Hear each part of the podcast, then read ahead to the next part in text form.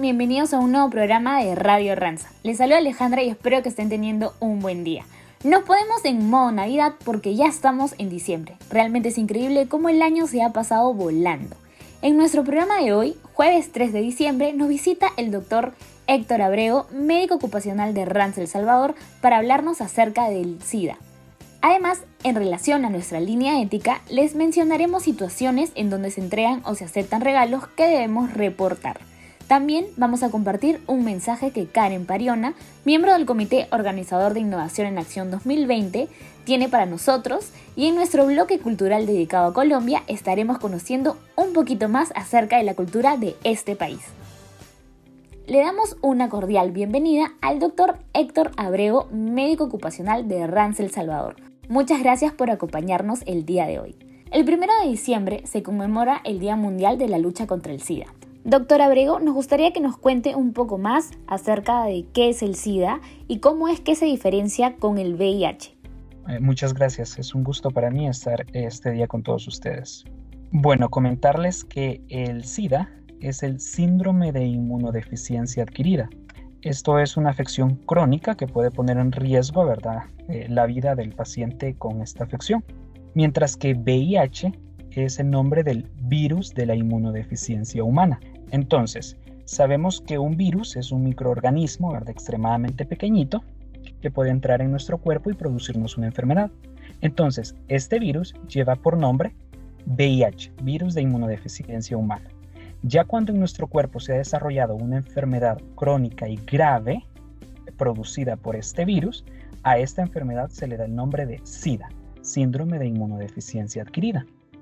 ¿Cómo es que se transmite el virus del VIH? La transmisión es sumamente importante conocerla porque da paso a que nosotros eh, podamos tomar muchas medidas para prevenirlo. Entonces, en cuanto a la transmisión, eh, como ya muchos conocen, ¿verdad? quizás la más importante es a través de las relaciones sexuales. Este es un virus que se encuentra en la sangre infectada, en el semen o en las secreciones vaginales y debe ingresar en nuestro cuerpo una vez nosotros tengamos contacto con este tipo de fluidos. Es a través de las relaciones sexuales que nosotros podemos adquirir esta infección principalmente.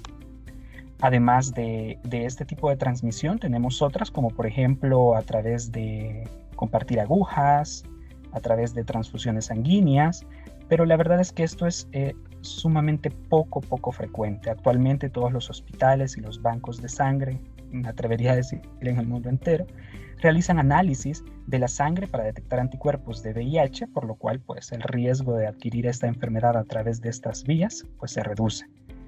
Y finalmente pues también se puede adquirir durante el embarazo el parto o por la lactancia materna a partir de una madre infectada hacia su hijo. Doctor, ¿cuáles son los síntomas que usualmente puede presentar una persona que ha contraído el VIH o tiene SIDA? Bueno, los síntomas tanto de la infección por VIH como del SIDA varían muchísimo. Varían según la etapa de la infección en la que se encuentra el paciente. Primero podemos hablar de una infección primaria o VIH agudo, es decir, exactamente en el momento en el que a mi cuerpo entró el, VIH. Entonces, en estas personas, bueno, en algunas, para ser sincero, ¿verdad? No en todas, pero en algunas pueden eh, desarrollar una enfermedad parecida a una gripe, ¿verdad? Mm, que les dura aproximadamente dos a cuatro semanas como máximo. En esta etapa, ¿verdad? Primaria o aguda, pueden aparecer síntomas como una pequeña fiebre, dolor de cabeza, dolor muscular, dolor de garganta incluso, una pequeña diarrea, tos, incluso pérdida de peso, etc. Entonces son síntomas bastante generales, bastante sutiles, que suelen pasar desapercibidos y que duran, como lo mencioné antes, de dos hasta un máximo de cuatro semanas. Estos síntomas eh, generalmente pues son súper leves, ¿verdad? Hay personas que ni siquiera los notan y después de esto el paciente entra en un periodo de clínica latente. A esto le llamamos VIH crónico. En esta etapa el VIH, ¿verdad? Sigue presente en el cuerpo, ¿verdad? por decir así, conquista los glóbulos blancos. Es muy, muy probable que durante toda esta etapa el paciente no tenga absolutamente ningún síntoma, ¿verdad? Durante todo este tiempo. Es una etapa que puede durar incluso muchos años, ¿verdad? Eh, de forma latente, puede durar de 8 a 10 años incluso y el paciente no sabe que adquirió el virus y que su cuerpo eh, se está, por decirlo así, llenándose de más copias virales, etc. Y que poco a poco su salud se va a ir viendo afectada. Ya una vez pasa este periodo de 8 a 10 años, eh, ya hay un mayor riesgo de evolucionar a SIDA. Si la persona pues no lo descubre, nunca se hace una prueba, eh, si la persona no se entera que tiene esta infección por el virus VIH, ¿verdad? es muy probable que esta persona sin tratamiento desarrolle en, 8 a 10 años eh, SIDA, ¿verdad? En cuanto a SIDA, ¿verdad? Esta ya es una afección crónica bastante grave. Entre los síntomas que podemos mencionar ya en la etapa SIDA, estos pueden ser fiebre recurrente, una diarrea crónica, incluso puede haber debilidad, fatiga persistente, pérdida de peso, algunas lesiones cutáneas, o sea, manchas, ¿verdad? Blancas en, la lengua, en la boca o erupciones en la piel, ¿verdad? Todo esto va a depender del tipo de infecciones oportunistas o enfermedades graves que se desarrollan debido a todo el daño que esta enfermedad le hace a nuestro sistema inmune. Al dañar el sistema inmune, el VIH, ¿verdad? Interfiere con la capacidad que nuestro cuerpo tiene de luchar contra la infección y la enfermedad. Y entonces es que se adquieren muchísimas enfermedades graves que son las que van a presentar los síntomas en esta etapa ya más avanzada. Doctor, ¿nos podría dar algunas recomendaciones para prevenir el contagio de esta enfermedad? Por supuesto, con mucho gusto. Como lo mencioné antes, si nosotros sabemos cómo se transmite esta enfermedad, al igual que muchas otras enfermedades contagiosas, nosotros vamos a tener la capacidad de saber cómo vamos a prevenir adquirir este tipo de enfermedad. Entonces, como decíamos, que la principal vía de transmisión es la sexual, entonces es sumamente importante el uso de un preservativo nuevo cada vez que se tengan relaciones sexuales, por ejemplo. Eh, usar un preservativo nuevo cada vez que se tenga cualquier tipo de sexo hace que las probabilidades de adquirir el VIH se vuelvan prácticamente nulas, ¿verdad? Aparte de eso, pues eh, podemos comentar como método de la prevención del VIH es asegurarse si una persona ya tiene la enfermedad diagnosticada, esta persona tiene la responsabilidad de mantener una carga viral indetectable. Esto se logra a través de un apego terapéutico, es decir, a través de un tratamiento de forma oportuna y eficaz. Si bien es cierto, esta enfermedad no tiene cura, sí existen medicamentos que pueden llegar a controlarla eh, muy bien, ¿verdad? A tal grado que esta persona no pueda transmitir esta enfermedad a nadie más. Muchísimas gracias, doctora Abrego, por acompañarnos el día de hoy en nuestro programa. Con mucho gusto. Estamos a la orden y pues también recordarles, ¿verdad? Que el VIH no se propaga a través del aire, del agua, ni de picaduras de insecto, etcétera, ¿verdad? Entonces, eh, mucho menos a través del contacto habitual.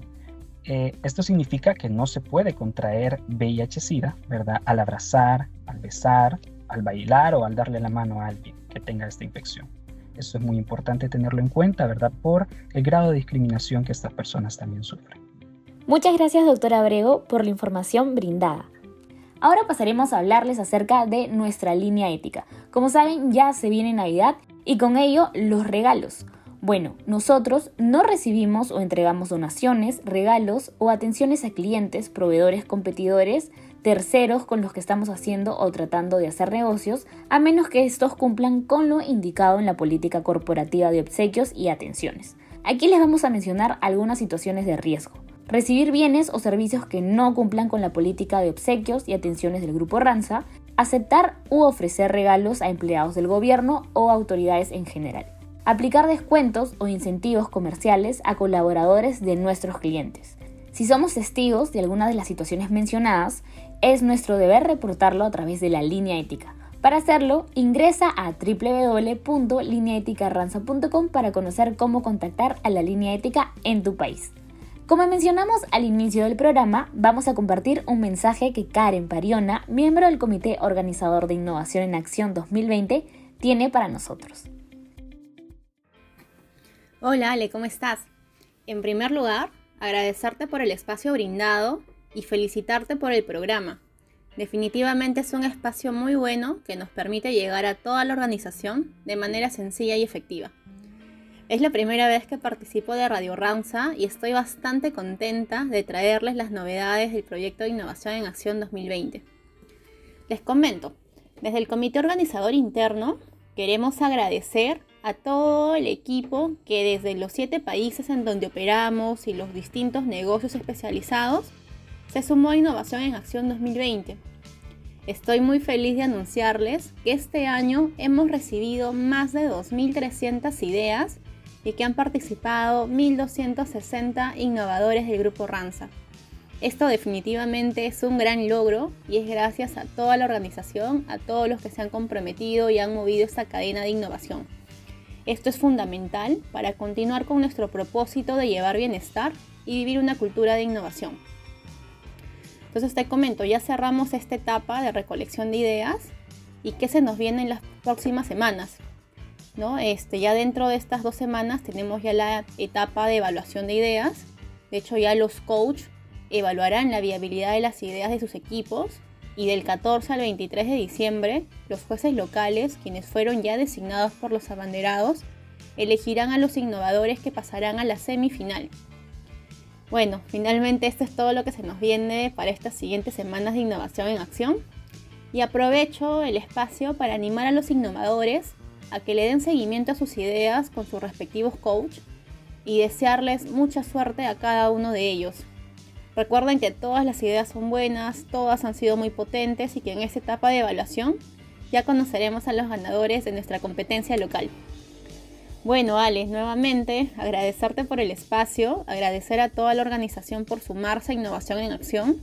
Definitivamente es un buen paso para nuestra transformación cultural y nuestro vivir en modo C. Ya nos estamos viendo en una próxima edición con más novedades de Innovación en Acción. Un abrazo a todos. Muchas gracias Karen por la información compartida. Pasamos a nuestro bloque cultural, el cual va a estar dedicado a Colombia y hoy les vamos a contar un poquito más acerca de su historia. Colombia es un país situado en la región noroccidental de América del Sur y su capital es Bogotá. Colombia es el vigésimo sexto país más grande del mundo y el séptimo más grande de América.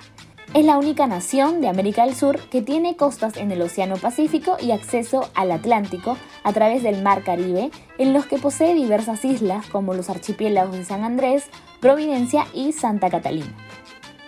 Además, es el vigésimo octavo país más poblado del mundo, con una población de 5.5 millones de habitantes y es la segunda nación con más hispanohablantes, solo detrás de México.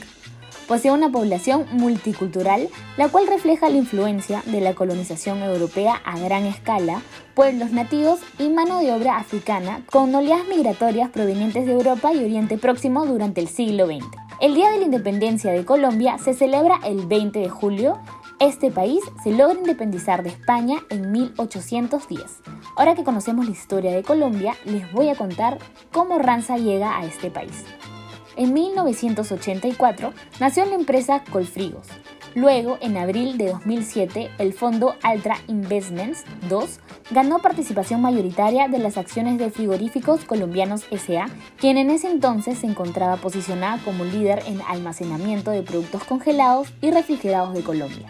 Después de esto, el fondo adquirió Provicer SA y Transportes Refrigerados de Colombia para fusionarlas con frigoríficos, convirtiéndola en un operador logístico de operación nacional que con una inversión de 35 millones de pesos realiza la ampliación de servicios en Barranquilla, Medellín y Cali.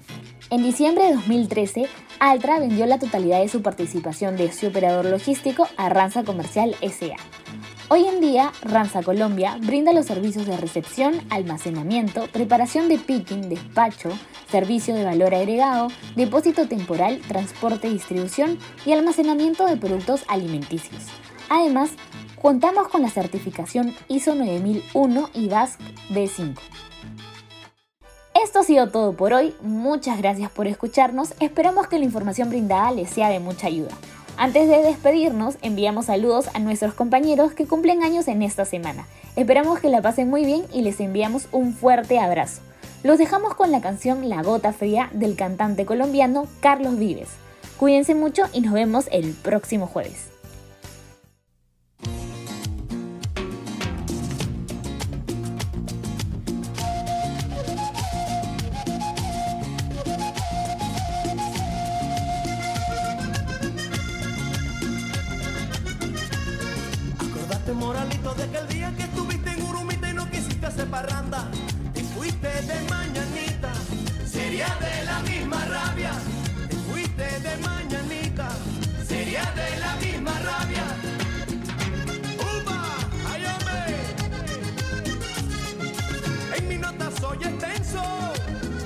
Nadie me corrige